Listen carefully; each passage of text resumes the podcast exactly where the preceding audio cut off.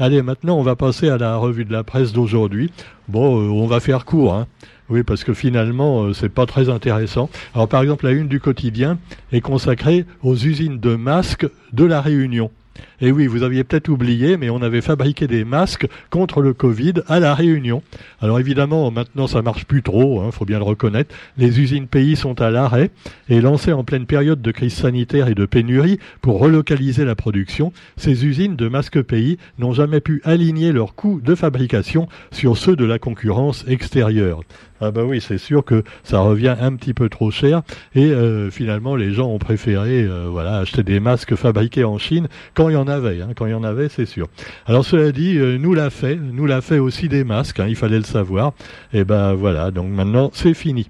Par contre, ce qui n'est pas tout à fait fini, c'est l'hypermarché ou les hypermarchés. Donc, euh, vous le savez, de, de, comment ça s'appelle maintenant, Mauritius Pride? Non, non, Mauritius Market Pride. Ah oui, parce qu'au début c'était Rune Market, Rune donc comme réunion. Mais apparemment, ce sont les Mauriciens qui ont repris l'affaire, qui étaient en train de, de, faire faillite. Et donc rien n'est réglé, nous dit un spécialiste, donc euh, avec Christophe Girardier. Euh, c'est donc un, un monsieur dans le paysage économique qui s'occupe de société et qui dit que finalement le fait que les groupes mauriciens aient sauvé euh, relativement Run Market ne veut pas dire que la société va durer encore longtemps. Alors c'est déjà un feuilleton de trois ans et demi, on le sait, et ça ne fait que commencer, semble-t-il. Alors on vous parle également des principales enseignes concurrentes, et puis des, regroupements également, avant l'opération, après l'opération, qui marche avec qui, et finalement, pour vous faire mieux consommer, comment s'y prennent-ils tous, ces hypermarchés? Détails dans le quotidien également. Actualité aussi avec le permis accéléré. Alors c'est nouveau, ça vient de sortir, le permis accéléré. Alors c'est donc le permis, euh, voilà, vous le savez, on peut l'avoir pendant les vacances, peut-être de manière plus facile et plus économique. Mais enfin, est-ce que c'est parce que c'est un permis accéléré que c'est une raison pour ensuite euh, appuyer plus sur l'accélérateur? Ça, c'est une autre histoire. Alors euh, pour passer le permis, comme pour conduire, il faut savoir prendre son temps. Note un gérant célèbre d'auto-école, Georges Waro. Voilà, des auto-écoles du même nom. Ouais, si vous allez trop vite à apprendre, finalement, bah, vous, aurez des accidents. Donc, accélérer n'est qu'un argument commercial, juge le gérant des auto-écoles, Georges Waro. Alors, que pensent également les clients des auto-écoles? Détail dans le quotidien.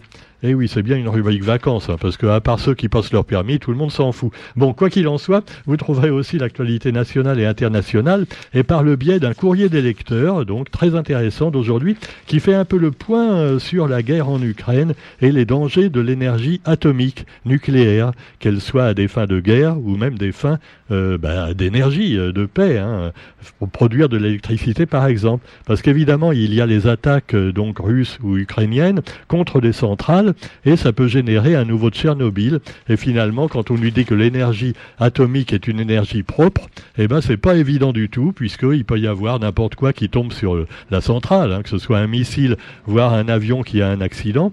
Euh, et puis, bah, résultat, bah, ça fera des fuites radioactives qui entraîneront des centaines de milliers de morts dans le pays impliqué. Alors, vous avez également l'actualité nationale et internationale à travers la Chine, avec bonne nouvelle, si vous voulez aller en Chine, eh bien, les sanitaires vont être réduites. La quarantaine, c'est fini, donc au mois de janvier. Alors vous me direz, est-ce qu'on a vraiment envie d'aller en Chine hein? Bah ouais, déjà qu'on est à moitié chinois parce que tout ce qu'on consomme, ça vient de là-bas. Alors, la fin des quarantaines obligatoires a dit Xi. Xi Jinping, et oui, c'est le président chinois. Et donc, il a dit, nous devons mener une campagne de santé patriotique plus ciblée et bâtir un rempart solide contre l'épidémie. Oh là, on croirait entendre Emmanuel Macron. Hein. Sauf que lui, il faut pas le critiquer. Hein. C'est interdit là-bas. On critique pas le président. Non. Alors la Chine mettra le 8 janvier fin au fin, fin pardon fin le 8 janvier aux quarantaines obligatoires à l'arrivée dans le pays. On se rappelle la politique du zéro Covid qui isolait le pays depuis près de trois ans. Alors apparemment maintenant ce sera fini. Et puis euh, les États-Unis, la tempête, le calme après la tempête, mais également malheureusement beaucoup de, victimes. Hein. Euh, il y a eu des, températures à moins 50 degrés, et en particulier des gens qui étaient bloqués dans leur voiture, dans les embouteillages. Et finalement, bah, comme l'avait dit d'ailleurs le président américain, euh, vaut mieux rester chez vous, hein, parce que vous voulez peut-être aller voir votre famille, mais votre famille a envie quand même de vous revoir vivant. Hein. Plutôt que congelé. Hein. C'est sûr qu'on se conserve mieux, mais quand même. Bon, alors quoi qu'il en soit, euh, vous avez aussi au niveau social en métropole, eh bien, euh, une tempête euh, qui s'annonce hein, avec les syndicats vent debout contre la nouvelle disposition de l'assurance chômage. Oh, c'est rien, un bon petit 49.3 et hop, Elisabeth, elle passe encore les doigts dans le nez.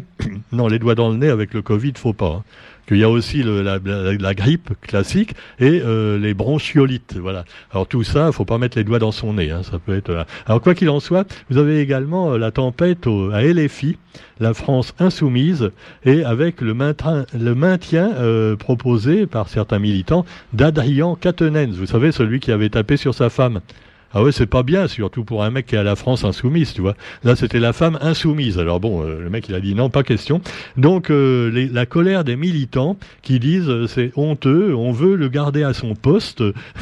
Alors voilà, apparemment, ah bah, même le, le, président prend parti pour lui, pas le président de la République, hein, le président de la France insoumise. Hein. au fait, c'est toujours Mélenchon ou c'est son copain là qui a pris la relève. Enfin, on s'en fout de toute façon.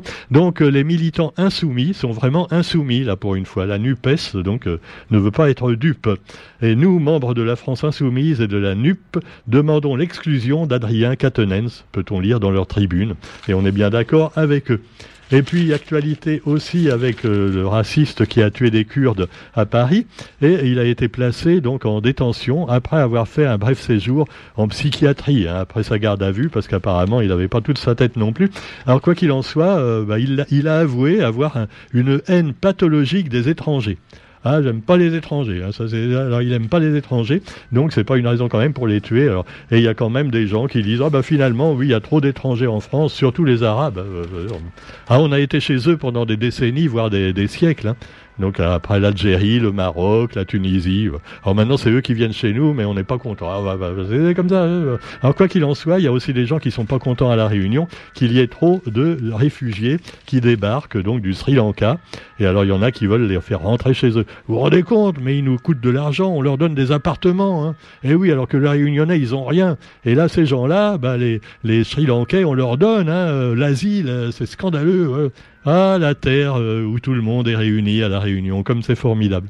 Bon, on pourrait les rassurer quand même, euh, ces Réunionnais, en leur disant que les Kurdes, euh, les, Kurdes, les, Sri Lankais, eux au moins, ils arrivent, c'est sûr, comme ça, ils débarquent, mais ils n'ont pas l'indexation.